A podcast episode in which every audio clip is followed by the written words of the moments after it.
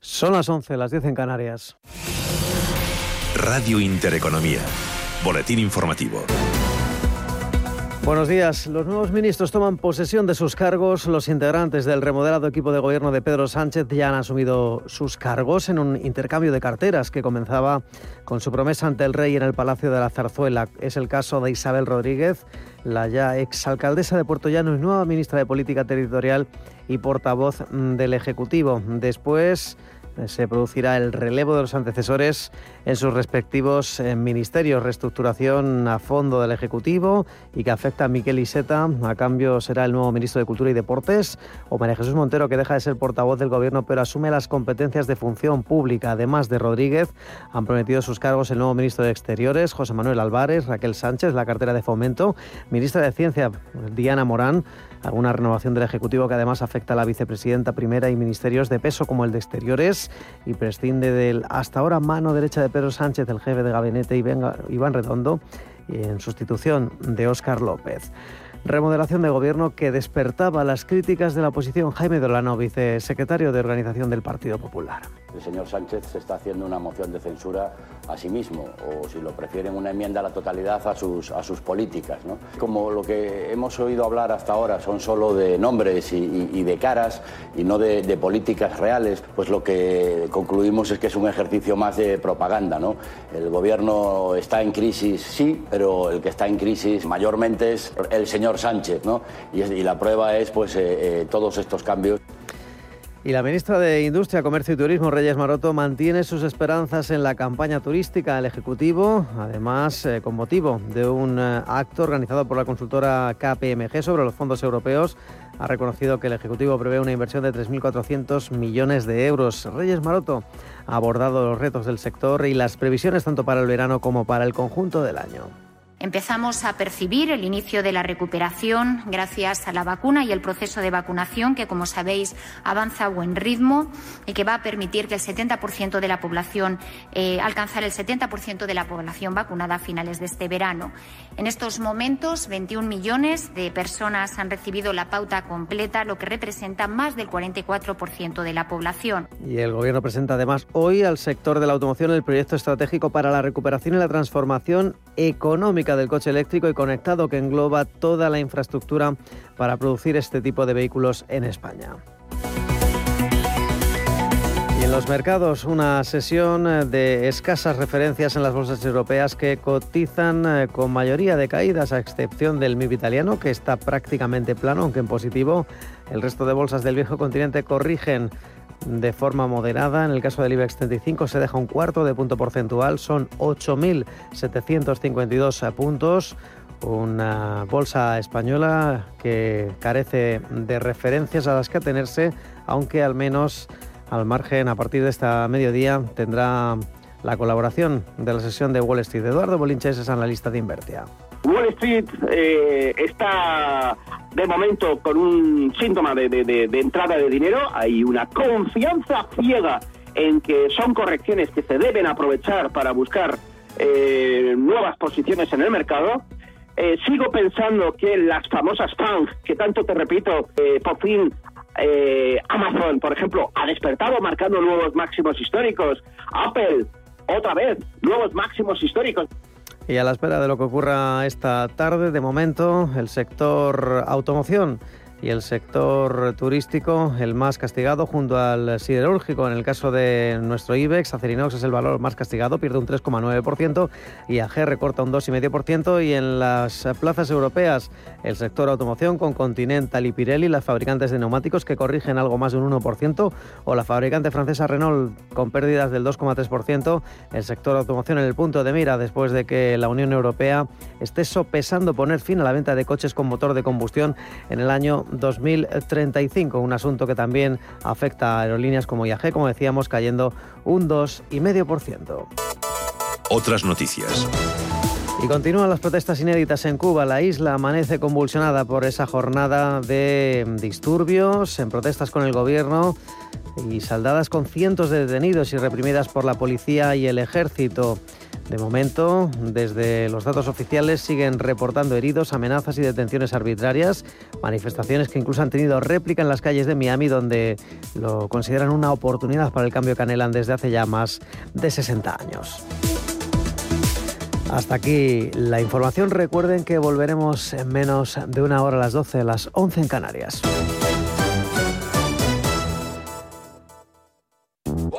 One, one, two, two. Llega el momento de disfrutar de las merecidas vacaciones y para ello lo mejor es dejar la protección de tu hogar en las mejores manos. Con Sicor Alarmas, la nueva empresa de seguridad para tu hogar del grupo El Corte Inglés desde tan solo 29,90 euros al mes y sin coste de alta ni permanencia tendrás conexión las 24 horas y con una app para controlar tu alarma en todo momento, estés donde estés. No es una gran noticia, pues vayas donde vayas de vacaciones tendrás la seguridad de que tu hogar está protegido de la mejor manera posible.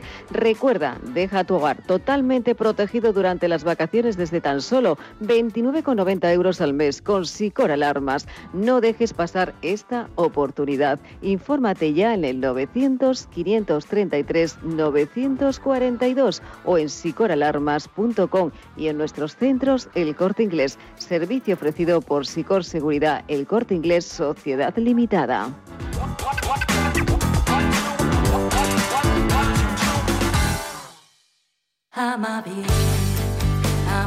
Hoy más que nunca, las residencias para personas mayores, Amavir, son un lugar seguro. Todos nuestros centros ya están vacunados, lo que nos da más fuerza para seguir trabajando por ti y por ellos. Queremos que te sientas como en tu propio hogar con cuidados profesionales de la máxima confianza. Bienvenido a tu casa, bienvenido a nuestra casa. Nuestra casa es Llámanos al 901 30 20 10.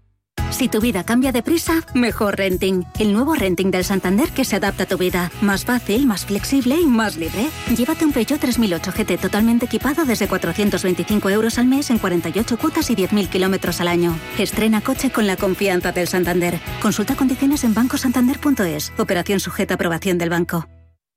Libertad. 50 millones más de entradas en el mayor buscador de Internet que el mejor futbolista del mundo. Libertad, un anhelo del ser humano. Libertad, libertad, en Fuerteventura, en Bahía Azul. 150 kilómetros de playas son libertad. Deporte al aire libre es libertad. Una temperatura siempre agradable es libertad. Y libertad es la que tienes dentro de cada una de las villas de Valle Azul. Metros y metros cuadrados de paraíso, de privacidad, de libertad. La que te da la piscina privada, el jacuzzi, la barbacoa y, en definitiva, el lujo al alcance de muchos bolsillos. Bahiazul.com y disfruta de tu libertad. Radio Intereconomía es la mejor plataforma para dar a conocer, relanzar y poner voz a su empresa. Nuestro equipo comercial le asesora para conseguir sus objetivos. Contacte con nosotros. Teléfono 91 999 2121 y en el mail comercial arroba intereconomía.com. Radio Intereconomía, la radio de las empresas. Radio Intereconomía informa. Tras la publicación de los datos de la segunda oleada 2021 del Estudio General de Medios, sabemos que hemos subido en audiencia y doblamos en oyentes a nuestro principal competidor. La tendencia es al alza desde hace casi dos años. En datos del estudio acumulado, subimos por primera vez. Y lo más importante, con la ayuda de todos ustedes, sabemos que podemos hacer más. Septiembre está cerca y en eso estamos. Gracias.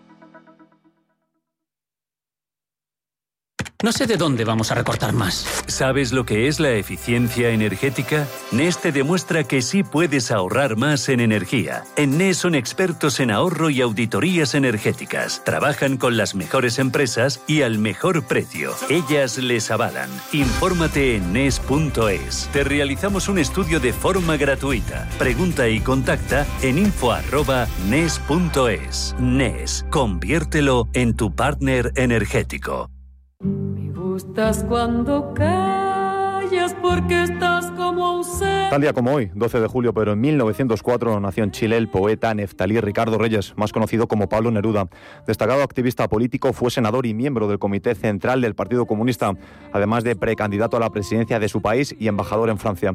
Entre sus múltiples reconocimientos destacan el Premio Nobel de Literatura en 1971 y por ser autor de múltiples obras, entre las que destaca 20 poemas de amor y una canción desesperada.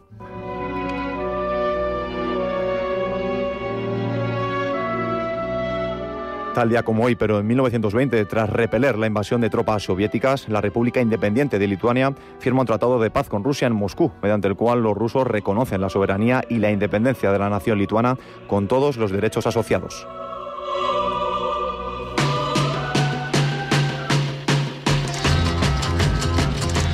Tal como hoy, pero en 1962, tuvo lugar en el Mercury Club de Londres el primer concierto de The Rolling Stones. Se trataba de un club frecuentado por Mick Jagger y Kate Richards, donde la banda tuvo la oportunidad de debutar y donde además eligieron el nombre del grupo, inspirándose en una canción de Muddy Waters. Desde entonces, sus satánicas majestades se convertirían en uno de los referentes más importantes de la música del siglo XX.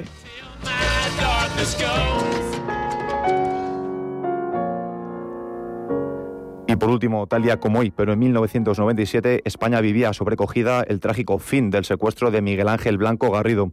Concejal del PP, tenía solo 29 años cuando fue secuestrado por la banda terrorista ETA cuando se dirigía a su trabajo. Tal día como hoy, Miguel Ángel Blanco fue encontrado cerca de las Artes, maniatado y herido de muerte. Aunque fue inmediatamente trasladado a un hospital de San Sebastián, los dos disparos en la nuca que había recibido acabaron con su vida en la madrugada del 13 de julio.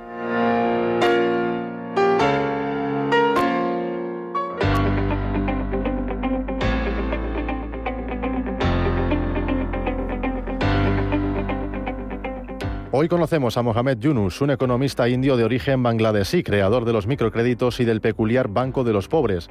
Formado en económicas en Nueva Delhi y en Estados Unidos, volvió a su país natal donde convivió con los campesinos y pudo observar el mar generalizado que suponía la pobreza.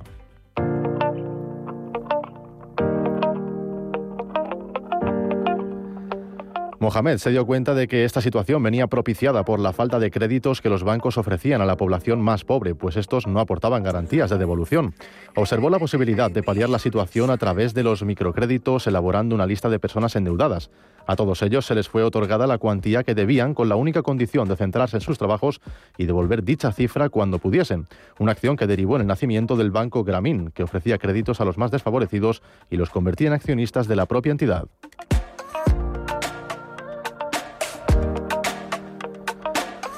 A día de hoy, el banco cuenta con 22.000 empleados y un despliegue que abarca más del 50% de las aldeas y los pueblos de Bangladesh. Concede préstamos a más de 2 millones de personas y la tasa de devolución es del 98%. La iniciativa no tuvo un camino sencillo, pues tuvo que hacer frente a una poderosa oposición de parte de los líderes religiosos, según los cuales recibir dinero iba en contra de los preceptos.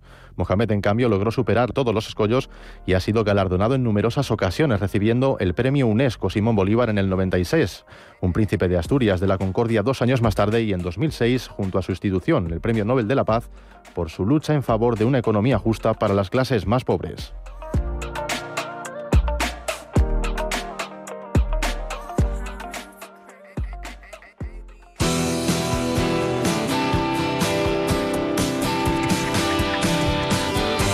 Los desayunos de capital.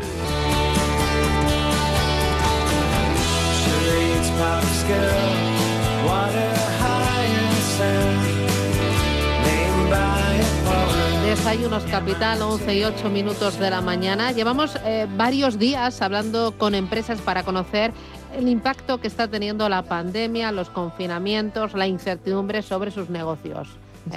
¿Qué tal? Cuéntame hoy qué tenemos. Pues es que como bien dices, llevamos pues, varias semanas hablando con empresas que nos están contando bueno, pues, cuáles son las consecuencias ¿no? del impacto de esa pandemia y de bueno, cómo lo están, digamos, capeando, ¿no? Pero Hemos hablado también de muchos cambios que trae pues esta nueva etapa y hoy vamos a analizar estos cambios, esa hoja de ruta en esta etapa post-COVID, hablando de compromiso, de responsabilidad, de sostenibilidad y también de reputación. Y es que la pandemia pues, ha puesto a prueba el compromiso de las empresas con la sociedad y ha servido para medir y evaluar su propósito, también su grado de implantación y también su articulación. La pregunta es si están más comprometidas las empresas eh, con la sociedad ahora y están dispuestas también a reforzar su posición de liderazgo, de reputación y también de confianza. Y de esto hablamos, sobre futuro hablamos, sobre la empresa en este mundo post-COVID-19, porque ese es el título de un informe elaborado por Corporates Excellent en alianza con Kirishu, una consultora especializada en sostenibilidad y reputación que identifica los aspectos prioritarios del modelo de empresa con futuro. Y ya saludamos a Ángela Yoza, CEO de Corporates Excellent, ese centro también de reputación y de liderazgo. Ángel, bienvenido, buenos días. Buenos días. ¿Qué tal? ¿Cómo se presenta el martes, Ángel? Pues mira, se, presenta lleno de, ilusión, con lluvia, Sí, está empezando a llover en Madrid, es verdad. sí, sí, sí, es una alivio. Tengo toda, la razón para los alérgicos. Bueno, ha llegado la lluvia antes de que lo esperábamos. ¿eh? Esperábamos por la tarde la lluvia en Madrid, pero parece que se ha adelantado un poquito. Bueno, em, hablamos eh, de la empresa en este mundo post-COVID-19. Hemos eh, hablado, llevamos varios días, eh, Ángel, hablando nosotros con empresas, sobre todo para conocer ese impacto que tiene que ha tenido la pandemia ¿no? sobre sus negocios, pero también hay otro punto de vista que son, hablamos de, los intangibles, ¿no? de, que, bueno, ahora se piensa más en los intangibles de lo que se pensaba antes de la pandemia. Eh, sin duda.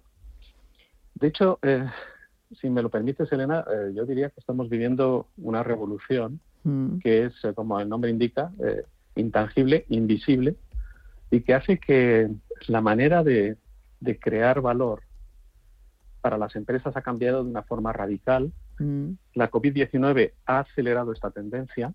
Entonces, mira, solamente para, darte un dato, mm. Si ah, pensamos en 55.000 empresas que cotizan en bolsa en todo el mundo y miramos cuál es la composición del valor total de estas compañías, nos damos cuenta de que el 50% del valor es tangible, son las fábricas, eh, las maquinarias, todo aquello que, se ve. Como digo yo, siempre lo que se ve, lo que se ve. lo que se ve y se toca, ¿no? Pero fíjate que el otro 50% es lo intangible. ¿Y esto qué significa? Pues básicamente es eh, el capital social y relacional que construyen las empresas con sus grupos de interés, con los clientes, con los empleados, con la sociedad, el capital de talento, eh, los propios colaboradores de la empresa, el capital de innovación y el capital natural de la relación de las empresas con el medio ambiente. Pues fíjate que estos cuatro capitales no han parado de crecer a lo largo de los años. Hoy representan el 50% del valor. Y si nos vamos a las empresas mayores del mundo, en el Standard Poor's 500, los datos del año pasado, de 2020, nos dicen que nada más y nada menos que el 90% del valor del Standard Poor's 500 está en los intangibles y solo el 10% en lo tangible. ¿Qué implicaciones tiene esto? Solo el 10%. Solo el curioso. 10%. Ese misma, este mismo análisis, si miras el Standard Poor's 500 en los años 90, eh, pues eh, lo intangible era apenas el 30% y ahora es el, el 90%. El 90%. Entonces era, Fíjate el cambio. El cambio en, prácticamente 20, 25 años, un cambio radical, eso es. Eh, mm, precisamente, em, hablando de, la empresa ¿no? en este futuro eh, COVID, post-COVID-19, como, como eh, comenzamos hablando al principio, vosotros habéis realizado precisamente un informe ¿no? que pone sobre la mesa, pues, bueno, pues, qué aporta, ¿no? Cuál es la capacidad de respuesta quizá de las empresas en términos de, gestión, de transformación y de compromiso. Em, habéis hecho esta em, encuesta o este informe basándose en el resultado de casi 200 encuestas a empresas. ¿Qué es lo que más eh, eh, em, os ha llamado la atención? Pues mira, eh, empezando por la definición de los retos a los que eh, estos directivos nos han dicho que se enfrentan las empresas. Y luego hablaré de los resultados. Pero ¿cuáles son los retos? Pues los retos para, para, los empresarios y para las empresas es, por un lado, son cuatro. ¿eh? En primer lugar, construir y mantener la legitimidad social y la confianza, es decir, tu licencia para operar. Incrementar la reputación de la compañía, es decir, esta este sentimiento de admiración, respeto y confianza que mueve comportamientos favorables. El tercero es eh, construir una diferenciación real que te distinga de tus competidores y que no sea fácilmente copiable. Y por último, es fortalecer ese capital social y relacional con los grupos de interés de los que depende tu futuro. Estos son los retos. Entonces, cuando vemos el, el comportamiento que tuvieron las empresas durante el año pasado en esta investigación, cuya finalidad era aprender, sobre todo, cómo debería de ser la empresa de futuro, o sea, es la empresa del mundo post-COVID, nos dimos cuenta de que eh, esencialmente las empresas eh, están trabajando sobre tres ejes, tres ejes de actuación. El primero es eh, fortalecer la capacidad de gestión. Por capacidad de gestión se entiende aquí básicamente cómo las empresas están o han estado fortaleciendo su compromiso con los empleados. Sí. Eso se sitúa como algo eh, muy importante ahora, es, em, esa capacidad, ¿no? ¿Se sitúa como algo muy importante, Ángel? Sin duda. Y esta, esta idea de fortalecer el compromiso con los empleados se ha visto eh, realmente como un cambio eh, importantísimo. Sí, pero fíjate que estamos en, una época que es curiosa, ¿no? En la que hemos casi teletrabajado todo el mundo, por eso te digo. Sí, y en esta en este trabajo a distancia se fortalece aún más esta idea de eh, cómo puedo hacer para eh, transformar la forma de trabajo a distancia, asegurando que sigue existiendo un fuerte sentimiento de, pertenencia y de orgullo a la empresa para la que estoy trabajo, para la que estoy trabajando. Y precisamente ese sentimiento de pertenencia, de orgullo y de compartir el propósito de esa organización, cuando lo comparten los empleados es cuando más fácil es trabajar a distancia. Cuanto más se comparte este sentimiento, más ágil es la toma de decisiones, menos burocracia, menos eh, jerarquía, más eficacia y más eficiencia y autonomía por parte de los eh, empleados. y eso, eso es la respuesta que dan las empresas es lo que sienten. ¿Sienten así el modelo? Así es. O sea, lo que nos han dicho las empresas que han tenido más éxito en, navegar en la COVID-19 es que han puesto una especial atención en cuidar de sus empleados en el sentido, por un lado, de la seguridad y de la salud, pero también en el sentido de fomentar y fortalecer, si quieres, este, estos valores compartidos y este propósito que eh, han construido junto a sus empleados. Y eso hace que los empleados que se sienten identificados son empleados que con toda tranquilidad y con mayor productividad y agilidad pueden trabajar a distancia, eh, yo diría que de una manera ya permanente. No el 100% de, de los empleados, pero sí una fórmula híbrida que parece que es la que va a resultar en este modelo de empresa con futuro.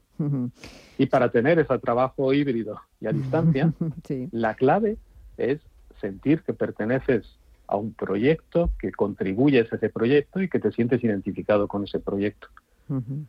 Eh, Entonces, Sí, sí, eh, bueno, hablando de este asunto, eh, precisamente esta mañana eh, se publica, se habla ¿no? de, cómo los funcionarios van a, realizar ese teletrabajo, esas jornadas bueno, pues, presenciales en, los trabajos y también desde casa, ¿no? Van a alternar ese modelo híbrido del que estás hablando. Pero hay un asunto también ¿no? que, del que hablamos muchísimo en los últimos, las últimas semanas y, bueno, y desde que ha comenzado el año es la sostenibilidad. ¿no?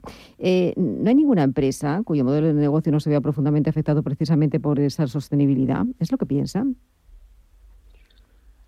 Absolutamente. O sea, hay un acuerdo, eh, yo creo que absolutamente compartido, en que eh, la sostenibilidad, el cambio climático y precisamente este capital intangible del que hablaba yo al principio, que es el capital medioambiental, es, es absolutamente clave y todos los modelos de negocio de todas las empresas se ven afectados por, eh, precisamente esta, este cambio climático. Y esto representa pues, una enorme oportunidad.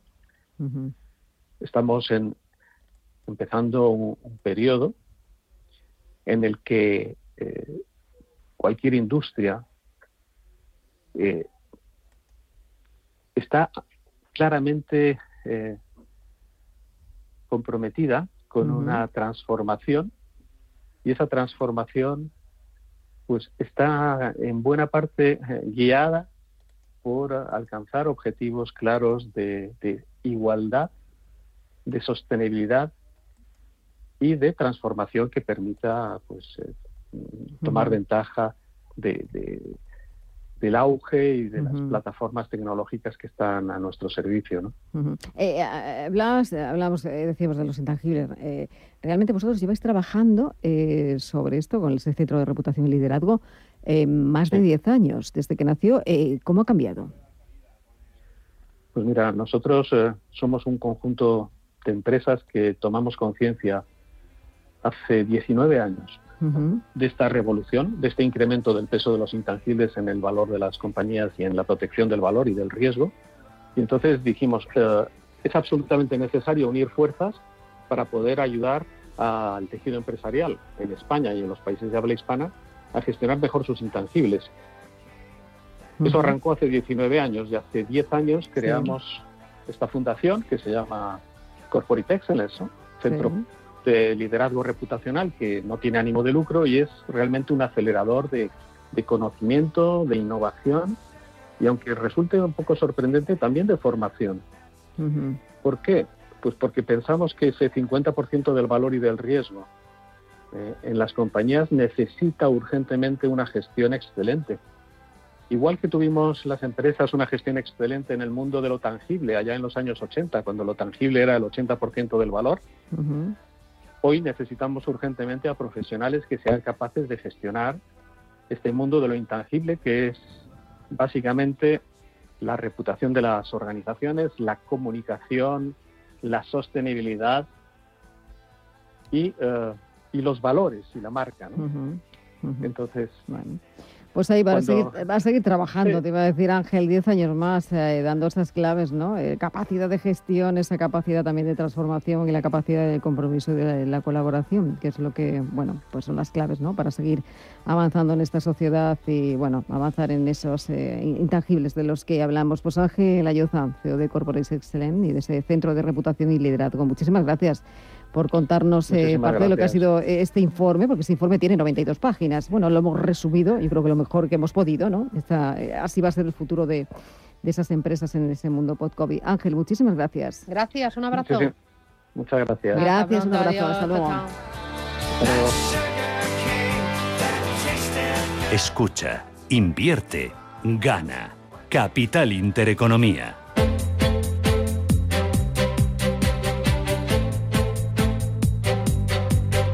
Descubre, analiza, impulsa. Digital Business en Capital Intereconomía. Hoy vamos a mirar a las fintech para ver cómo ayudan a gestionar nuestras finanzas. Son las 11 y 27 minutos de la mañana y esto es Radio Intereconomía y nos ayuda Silvia Escámez, que es cofundadora de Finteca y vicepresidenta de AEFI, la Asociación Española de Fintech e Insurtech. Silvia, ¿qué tal? Buenos días. Hola, muy buenos días. Bueno, Muchas gracias. Entiendo que las fintech es una apuesta más que segura para la democratización de las finanzas. ¿Qué es lo que aportan? ¿Qué es lo que añaden a, este ecosistema financiero y digital?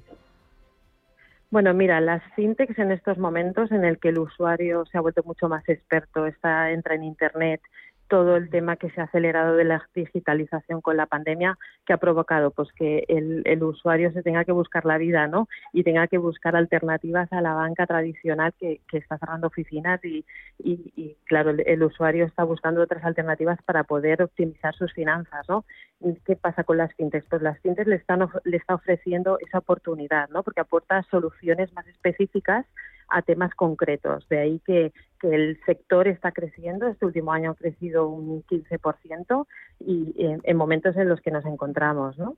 Eh, eh, al usuario, ¿qué es lo que aportan? El usuario, pues que les le, está aportando pues más transparencia, ¿no? Porque en el fondo las fintechs eh, casi todas, el 75% colaboramos con la banca, ¿no? Y colaboramos con ellos porque porque le estamos dando más transparencia a los clientes, a los usuarios les damos una tecnología más adaptada, somos más flexibles y entonces el, el, cliente puede comparar y, tiene más información, ¿no? Más información de, de los productos o de los servicios que vaya a contratar. ¿Qué, le da todo esto? Pues ahorro, en el fondo es ahorro de dinero y, ahorro de tiempo, ¿no? Eh, ¿Y el usuario lo acoge de buena manera o en el fondo usa eh, la fintech para comparar y luego eh, va al banco para comprar?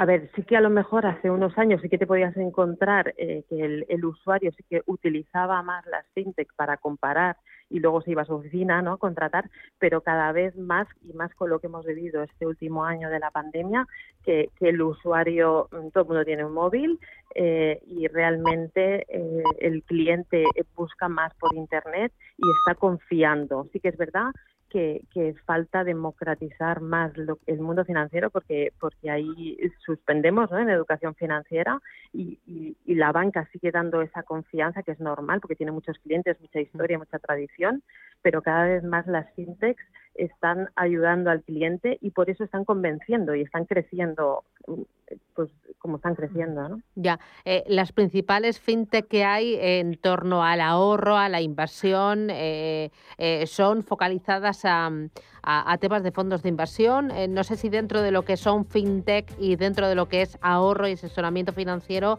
hay distintas verticales o distintas subtemáticas y categorías.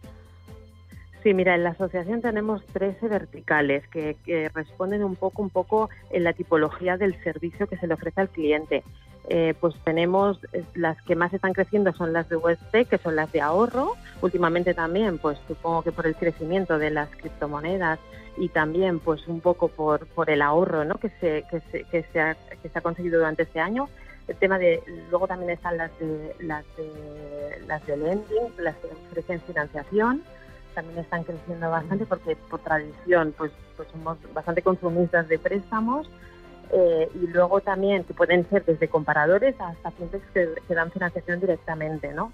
Y luego también las de Paytech, que son las de pagos, ¿no? Todas aquellas fintechs que, ofrecen pagos, tanto, tanto para el cliente final, pasarelas de pago, etcétera, como para, para empresas, ¿no? Empresas que necesitan implementar en sus e-commerce pues tecnología para, para gestionar el cobro y el pago de una forma segura, ¿no? que, es un poco también el miedo, ¿no? Pues que sea seguro el pago, etcétera, ¿no?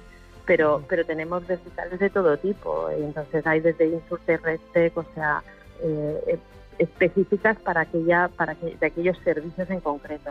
¿no? Eh, ¿Cuántas hay? Eh, no sé si eh, hay muchas, luego quedarán pocas porque no hay sitio para tantas y tan pequeñas. Es un ecosistema demasiado atomizado. Está creciendo ahora, lleva, lleva ya unos años creciendo y, en, el mercado podemos encontrar en España, un, ahora en estos momentos hay unos 460 fintechs, eh, y seguimos creciendo. Piensa que, el tema de la banca, el hecho de que la banca esté cerrando oficinas, pues también está llevando al usuario a buscarse ¿no? un poco la vida, ¿no? Y de ahí que surjan necesidades. ¿Qué pasa con las fintechs? Que las fintechs eh, son más cercanas al cliente porque tienen también más flexibilidad para adaptar la tecnología a las necesidades, ¿no? Cosa que, que la banca le, le cuesta más, ¿no? Sacar tecnología por la infraestructura que tiene, ¿no? Y por eso también están colaborando, ¿no? Banca, banca y fintech, ¿no? Porque es una forma de, de o sea, la fintech eh, está más cerca del usuario y, le aporta esa tecnología rápida que puede necesitar un usuario en concreto a la banca, ¿no? Pues eh, gracias Silvia Escámez, cofundadora de Finteca y vicepresidenta de AEFI, la Asociación Española de Fintech Insurtech, pues acercarnos a las ventajas y a, mm, y a esta nueva forma de acceder al ahorro, a la inversión y también a la educación financiera. Un abrazo, feliz verano, adiós. Venga, gracias. Chao, chao.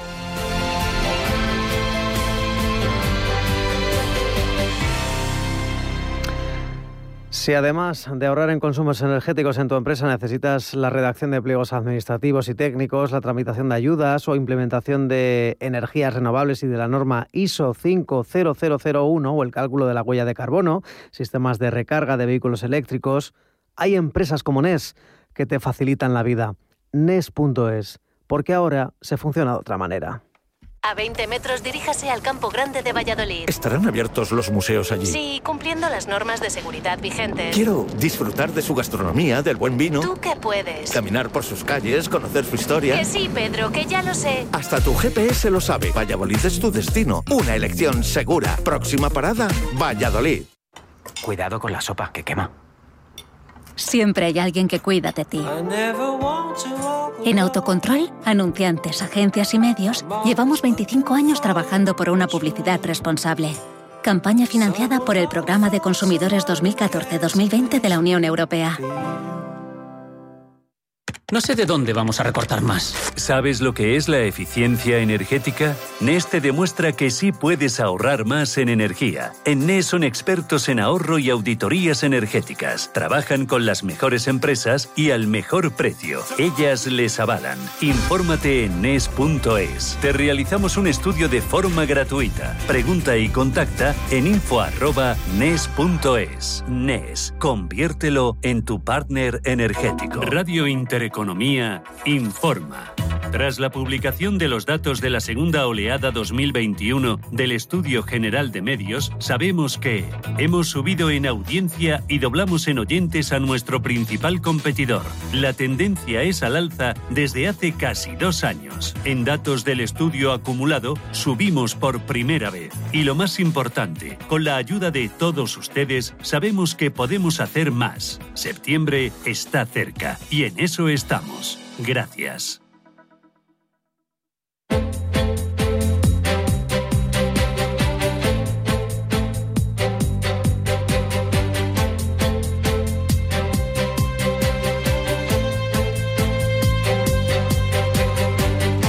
La innovación canaria despunta en plena crisis del coronavirus, siendo un claro ejemplo de ello una empresa. Se llama Padword, especialmente a través de su sistema Mi Llave, una plataforma que emplea el teléfono móvil para abrir puertas, para contratar y utilizar servicios o evitar las retenciones en la recepción del hotel. Vamos a intentar comprender cómo funciona qué es eh, Padword y en qué consiste este sistema, Mi Llave. Y para ello nos acompaña Javier Afonso, que es CEO de Padword. Javier, ¿qué tal? Buenos días, bienvenido. Hola, buenos días, ¿qué tal? Bienvenido. Bueno, tenía muchas ganas de, conocerte, Javier. La verdad es que es todo un honor, un, lujo. Oye, cuéntanos antes, ¿qué es Padword? ¿Quiénes sois? ¿A qué os dedicáis? Em, para saber un poco de dónde surge este germen y esta criaturita que habéis llamado mi llave. Bueno, nosotros empezamos en el 2014. Bueno, somos una, una empresa canaria y, nos dedicamos al desarrollo de software, de ideas tecnológicas enfocadas eh, principalmente al turismo. ¿vale? Entonces, ahí nació eh, Padware. Empezamos con un asistente virtual que todavía sigue funcionando la verdad es que estamos muy contentos, que es un tablet y ahora móviles donde colocamos en, en los principales hoteles de Canarias, que es como si fuera un, asistente virtual, puedo reservar eh, cualquier servicio dentro del hotel sin necesidad de confirmación. Tengo un chat con traducción simultánea con relaciones públicas del hotel en 16 idiomas, eh, puntos de interés turístico, rutas personalizadas, y bueno, a partir de ahí, eh, el, como se dice, ¿no? El, el pues ya que, pues bueno, hemos ido buscando, buscando siempre, siempre tenemos que estar a la última, a la última, a la última, y, hablando todos los días con hoteleros, con el sector, pues salió la plataforma Tu Llave y, bueno, pues ahora estamos súper contentos pues porque es algo súper innovador y muy tecnológico. Claro, tú lo llamas el y ya que, ya que, ya que yo digo, bueno, pues trabajo llama trabajo, el estar activo, el hablar con unos, el proponer, pues hace que te propongan y al final abres puertas, ¿no? Y el este abrir puertas ha hecho que vosotros creéis una aplicación que se llama eh, Mi Llave, ¿no? Bueno, ahora la, hemos tenido que modificar, se llama ahora tu llave por temas de fonética que coincidíamos con una empresa, pero sí, pero tu llave, realmente es tu llave a partir de hace poco para acá. Oye, cuéntanos, ¿en qué consiste tu llave? Pues mira, eh, nosotros en el sector hotelero, el hecho de, que el huésped, eh, antes de llegar al hotel, mande, haga el check-in online, envíe toda la documentación necesaria, llámese pasaporte, fotocopias de, de los DNI, bueno, ahora la hemos actualizado hasta con un selfie. Pues esa información llega al hotel, ¿vale? Y previo a la llegada del huésped, en este caso el día de llegada, le manda las llaves, tanto por WhatsApp, ya lo podemos hacer hasta por WhatsApp, al cliente asignándole una habitación. Entonces, en este caso, el, el, el huésped, imagínate que yo llego al sur, pues ya tengo toda la información enviada, me han asignado la habitación 202, yo ya si quiero no paso por recepción, voy directamente a la 202 y con el móvil abro mi habitación. Desde que abra mi habitación, eso genera un registro a recepción, ¿vale? Diciendo, oye, que Javier Afonso acaba de entrar en la habitación asignada, por lo tanto ya hago el check-in y llamando el parte de viajero. Eso también hace porque imagínate esta gente que viene, estos europeos que vienen de, del centro de Europa, que se pegan pues cuatro o cinco horas volando, más la hora y media en el aeropuerto, más otra hora y media que recojo las maletas, llego muy cansado, lo que necesito es llegar, darme una ducha y haces una labor más comercial en recepción, ¿no? Al, final optimizáis recursos, digitalizáis y aportáis un mejor servicio al turista, ¿no? Lo tiene todo facilito, clarito y rápido. Claro, o sea, nosotros pues en, el, en, el, en el sector hotelero pues la verdad es que ahora está funcionando súper bien, tenemos muchísimos clientes ya implantados, otros proyectos de futuro con, con cadenas importantes aquí en Canarias y la verdad es que están contentos. A mí cuando me llama un director de hotel y me dice, Javier, tu solución nos ha encantado y la verdad es que estamos muy contentos, eso vale que hay que ingresar, ¿no? Pero eso también nos, nos ayuda a, a, tener esa fuerza, ¿no? Que es necesaria en este, en este mundo ahora mismo, encima con esta historia del COVID, pues estamos todos muy tocados, pero con ganas e ilusión, ¿eh? Claro. Eso sí. Eh, ¿Con cuántos hoteles o con cuántas cadenas hoteleras habéis comenzado a, trabajar, a llegar a acuerdos? Ahora mismo estamos con dos grandes cadenas hoteleras aquí en Canarias haciendo implantación de, lo que es tu llave ¿vale? Nos han solicitado, como hablábamos al principio, pues ya que nos han solicitado mejoras y, la verdad es que, nos, nos sirve porque eh, esas mejoras, que, que ese esfuerzo que tenemos que hacer para mejorar, nos ayuda a después poderlo implantar en el resto de hoteles porque creemos que es interesante, ¿no? Entonces, pues, pues estamos con dos cadenas muy grandes, con seis hoteles ya haciendo implantación de las cerraduras aquí en, Tenerife, Los Olivos justo eh, mañana nos llegan las 240 cerraduras para implantárselas y la verdad es que, que bueno, es es un, hay, empresas del sector a nivel nacional, pero Canaria, Canaria estamos nosotros y, la verdad es que estamos recibiendo bastante eh, buenas buenas eh, vibraciones por parte de los clientes, ¿sabes? ¿Y fuera del archipiélago tenéis acuerdo con algún hotel o alguna cadena? Sí, bueno, estamos ahora mismo en la Universidad de Barcelona haciendo una implantación de las taquillas de, la universidad, que con tu llave nosotros podemos tener acceso a cualquier cosa que tengas que abrir, ¿vale? Con llaves. Entonces, nuestra historia es, olvídate de las llaves, no tienes que entregar llaves más a nadie, ¿vale? Tenemos bastantes viviendas vacacionales en Península, ¿vale? En Mallorca tenemos un hotelito de 14 habitaciones, eh, estamos ahora mismo abriendo en unas panaderías aquí en Santa Cruz que tienen eh, también oficinas en, y panaderías a nivel nacional, pues, pues el hecho de no tener que, que darle llave a ningún empleado, ningún encargado, todo a través del móvil, con registro de entrada, salida, eh, permisos mm, de tal fecha a tal fecha, o permanentes o de un solo uso, pues al final está haciendo que la gente no utilice llaves y no tenga que estar con el manojo de llaves por todos lados, ni, ni cambiando llaves, ni, todo va totalmente automatizado y todo con el móvil. Ya. Eh, esto eh, con hoteles, pero también con viviendas vacacionales, ¿estáis en ello? Sí.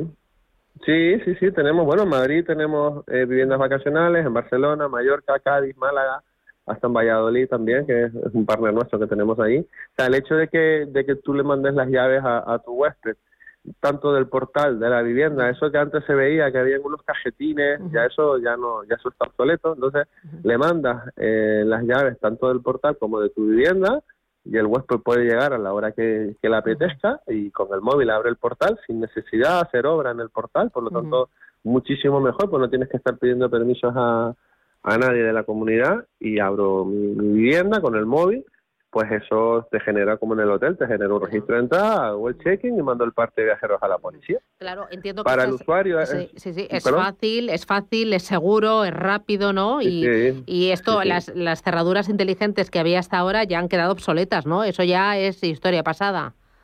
Sí, eh, cada, este es un mundo, bueno, las nuevas tecnologías, siempre tenemos que estar a la última y siempre tenemos que estar inventando, porque si no te quedas atrás y te quedas obsoleto.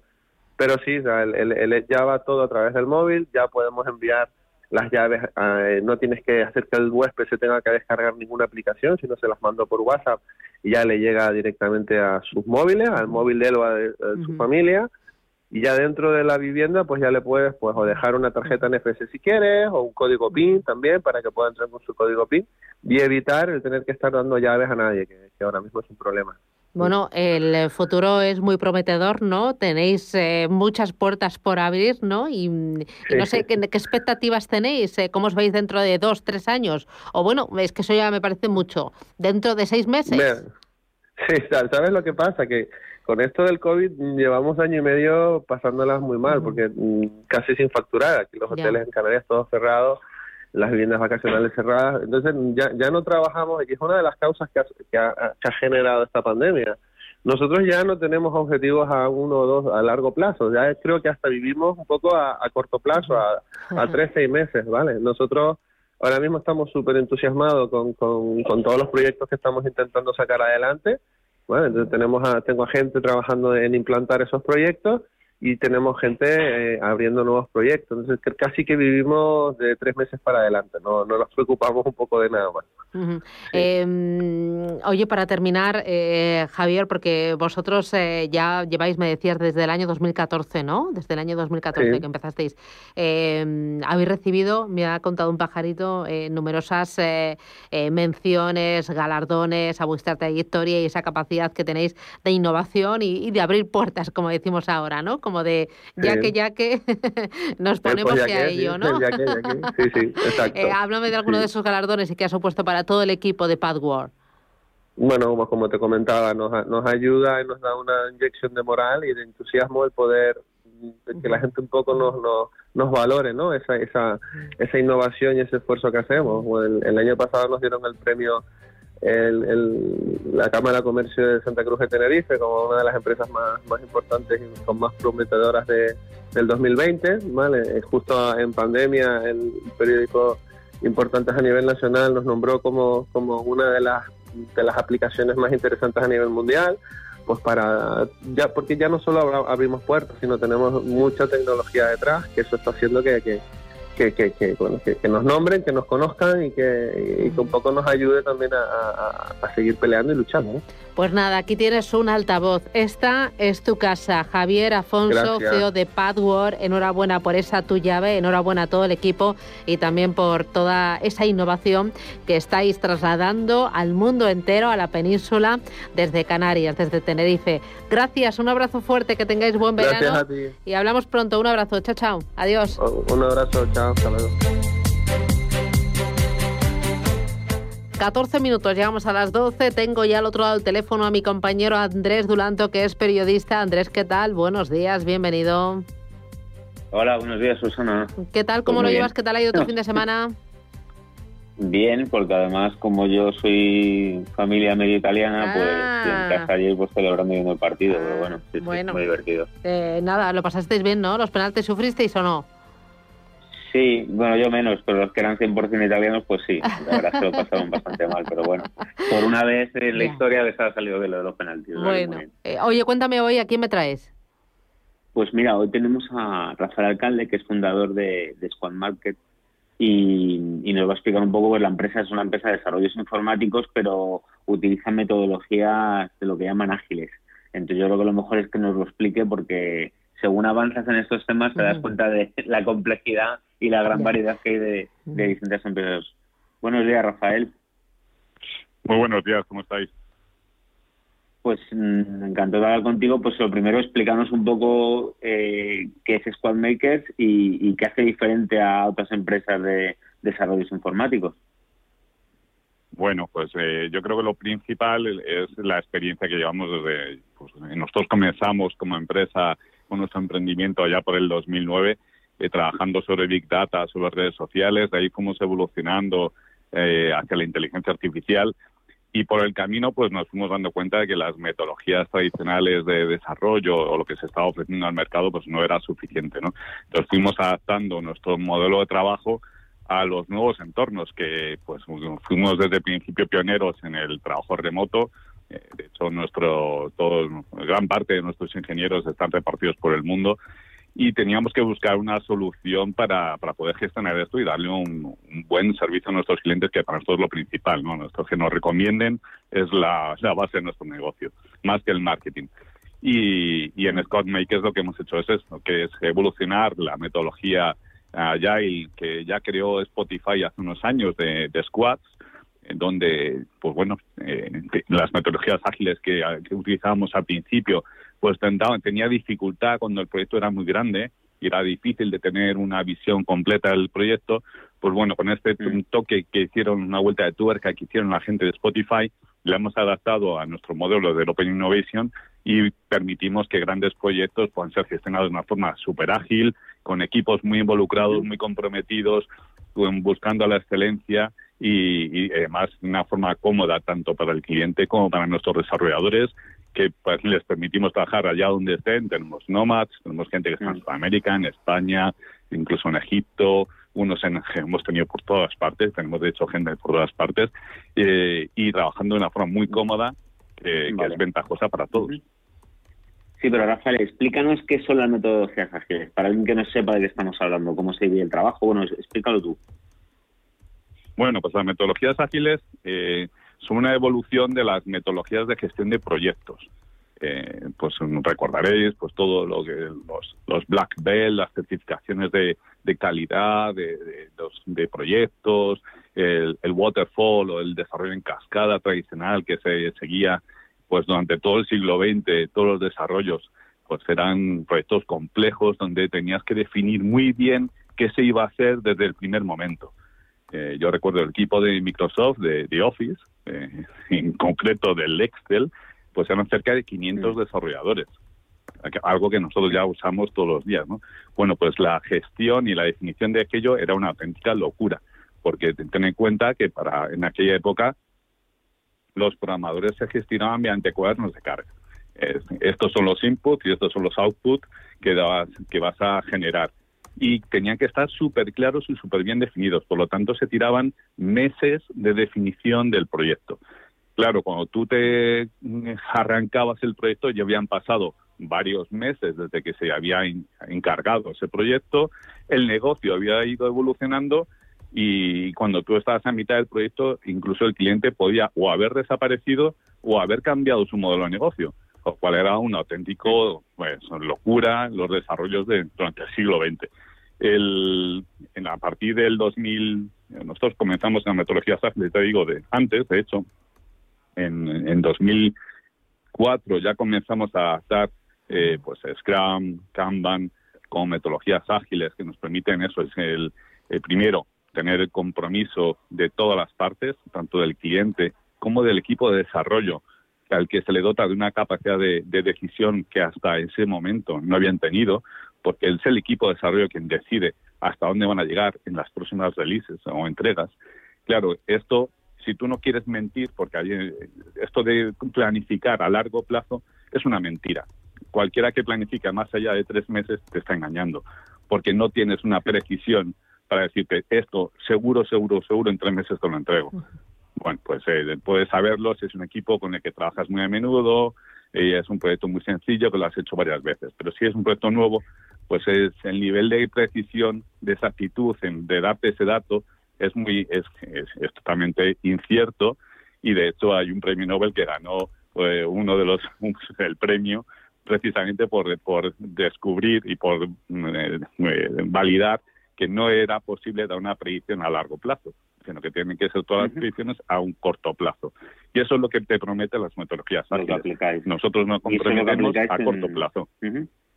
Claro. Y eso es lo que aplicáis en los desarrollos informáticos que hacéis porque además eh, tú fundaste hace tiempo también una empresa de, de inteligencia artificial, entonces no si tenéis pensado eh, estos sistemas y procesos de inteligencia artificial en los desarrollos que hacéis en tu empresa. Claro. Sí, sí, otra de las cualidades que tenemos Codmakers es el equipo de Data Scientists que tenemos, ¿no?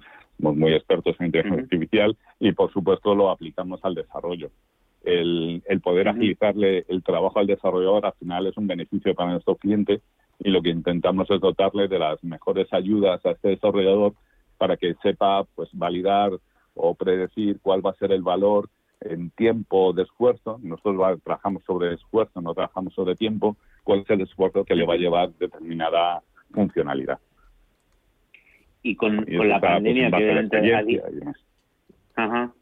¿Y cómo se ha afectado? Porque con el tema de la pandemia se supone que la digitalización ha sido, se ha acelerado, uh -huh se ha impulsado mucho más. Entonces, una empresa como vosotros, ¿cómo os ha afectado? Uh -huh. Bueno, pues a nosotros, pues eh, favorablemente, porque muchos clientes que hasta entonces te pedían gente en modelos de subcontratación, que, te, uh -huh. que, tenían que ser estos equipos, eh, pues en, en, las sedes de nuestros clientes, pues evidentemente pues ya eso pues ya no era necesario. Entonces lo que nosotros hemos sufrido un acelerón muy importante durante la pandemia. Nosotros no hemos parado de trabajar en todo en todos los meses de que hemos estado encerrados, pues no hemos parado de trabajar porque nuestros clientes pues querían evolucionar, querían acelerar, tomar precisamente ese tiempo de parada del mundo tomarlo como un empujón para su negocio. Y los que lo han tomado, pues evidentemente ahora mismo están súper acelerados. Rafael Alcalde Cazorla, fundador de Squad Makers, gracias por eh, mostrarnos eh, tu historia y tu vivencia durante ese año COVID y grandes éxitos. Un abrazo, gracias. Muchas gracias, un abrazo a vosotros. Andrés, mil gracias, cuídate, feliz semana y feliz verano si no hablo contigo. Un abrazo, chao, adiós. un beso, chao.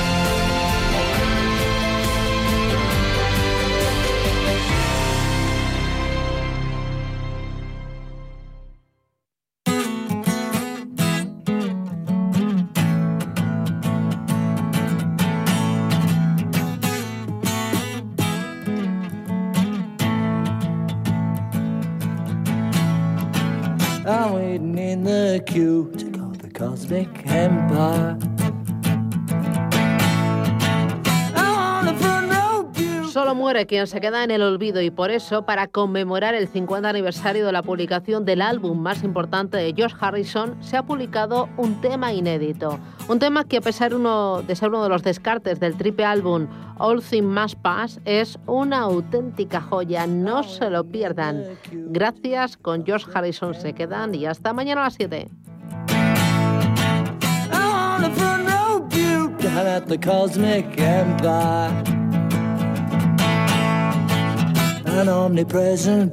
Capital Intereconomía, gestión, finanzas, empresas.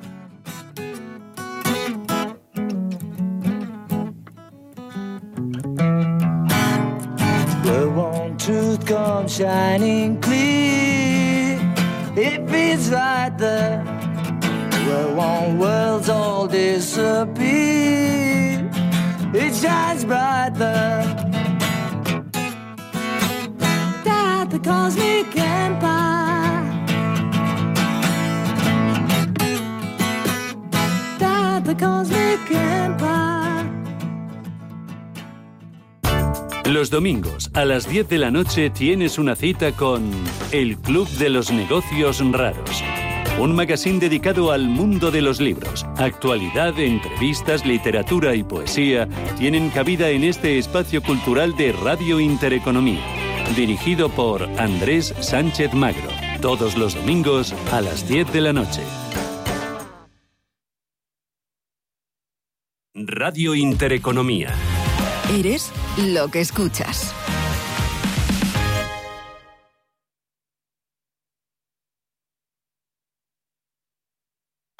...25 años de la información económica más profesional y precisa... ...ahora iniciando una nueva época... ...la nueva época de Radio Intereconomía. Te invitamos a seguirnos.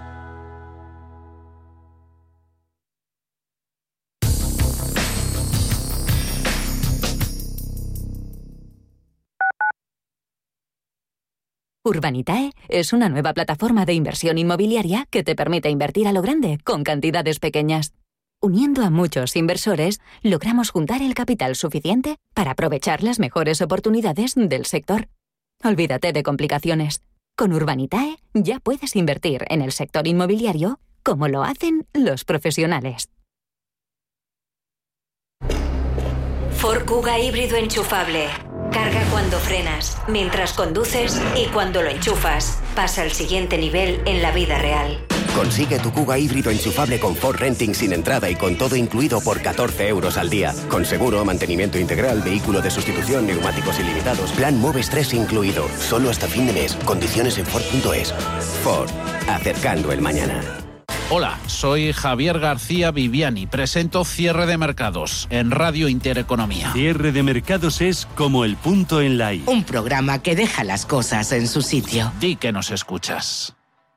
Quiero alquilar mi casa, pero ¿y si los inquilinos no me pagan o no cuidan el piso o tengo quejas? Deja de preocuparte, porque en Renta Garantizada te protegen de todo. Cobrarás tu alquiler todos los meses aunque no pague el inquilino y se ocupan de la gestión del día a día. Y tú tranquilo. Infórmate en el 910 1095 o en rentagarantizada.es. Alquiler garantizado.